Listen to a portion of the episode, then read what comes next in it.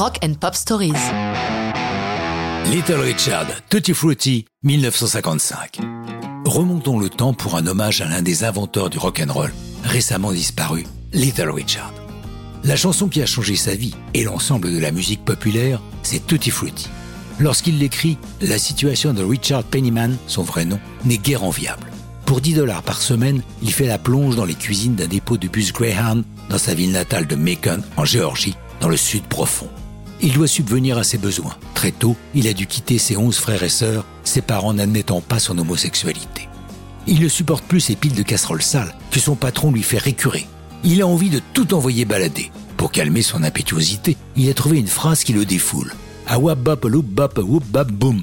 Ce qui est plus innocent que dire va te faire foutre à son patron.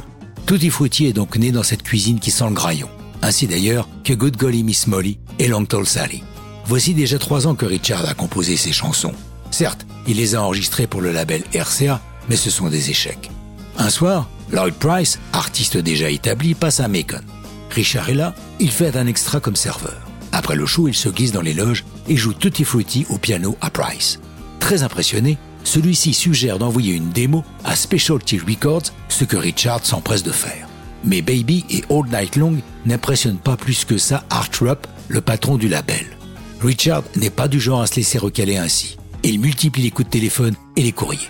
Son harcèlement finit par payer. Et les 13 et 14 septembre 55, Art envoie son directeur artistique Bump Blackwell et Little Richard au GNM Studio, l'unique lieu d'enregistrement de la Nouvelle-Orléans. Les huit premières chansons mises en boîte sont des blues. L'ensemble n'enthousiasme en guerre Blackwell. Il décide de faire un break avec Richard au bar situé en face du studio. Notre héros, n'aimant rien tant qu'avoir du public, s'installe au piano du bar et se met à jouer Tutti Frutti.